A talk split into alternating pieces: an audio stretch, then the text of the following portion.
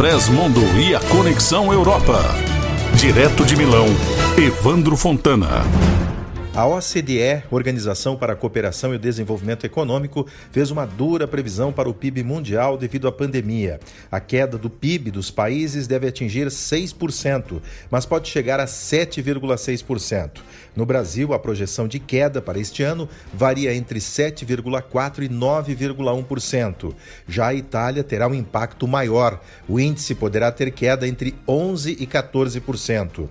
Para a OCDE, a crise do coronavírus representa apresentou um retrocesso nos esforços para alcançar um crescimento mais forte e inclusivo. Para o próximo ano, a entidade estima um crescimento mundial na ordem de 5%. O primeiro-ministro da Itália foi convocado pelo Ministério Público de Bérgamo para depor como testemunha informada sobre os fatos num inquérito sobre a difusão da Covid-19 no norte do país. Giuseppe Conte será ouvido juntamente com os ministros da Saúde e do Interior. O objetivo dos promotores é saber por que não foi instituída uma zona vermelha nos municípios de Nembro e Alzano Lombardo, na província de Bergamo.